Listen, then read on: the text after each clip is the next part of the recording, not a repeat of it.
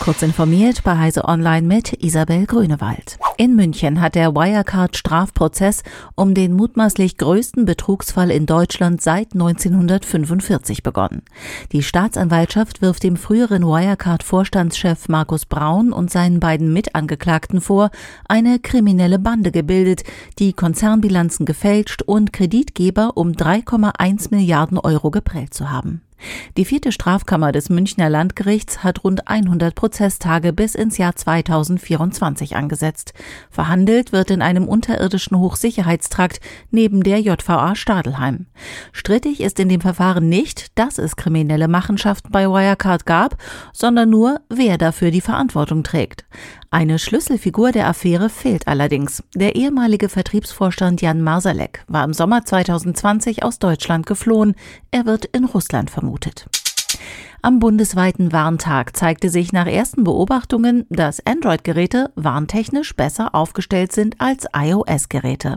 Zudem waren die Server des Bundesamts für Bevölkerungsschutz und Katastrophenhilfe kurz nach der Warnung überlastet. Teilweise luden die Seiten des BBK nur unvollständig oder gar nicht. Probleme scheint es auch bei der Nina-App gegeben zu haben. Zwar ist die Push-Nachricht bei einigen angekommen, die tatsächliche Warnung allerdings nicht. Eine Entwarnung hat es etwas verspätet lediglich von Katwarn gegeben. Die Themen Abtreibung, Waffenkontrolle und Impfwirkungen sind für die Mitarbeitenden des Facebook-Mutterkonzerns Meta tabu. Das besagt eine neue Richtlinie, die von der Personalchefin Lori Gola ausgesandt wurde, berichtete zunächst das US-Magazin Fortune. Eine Meta-Sprecherin erklärte gegenüber TechCrunch dann, wir schätzen Ausdruck, offene Diskussion und eine Unternehmenskultur, die auf Respekt und Inklusivität beruht. Solch kontroverse Themen könnten jedoch zu Streit führen und Energie sowie Arbeitszeit der Mitarbeitenden absorbieren. Beides müsse jedoch komplett in die Arbeit fließen.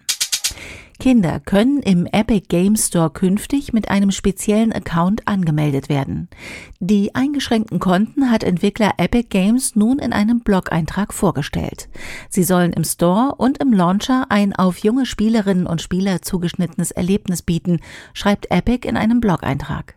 Dazu unterliegen die Kinderaccounts mehreren Restriktionen. Das Kinderkonto vergibt Epic Games an User, die noch nicht 13 Jahre alt sind. Diese und weitere aktuelle Nachrichten finden Sie ausführlich auf heise.de. Werbung. Du begeisterst dich für die Informatik? Teamgeist und Tatendrang zeichnen dich aus? Dann ist es nur noch ein Schritt bis zum perfekten Match.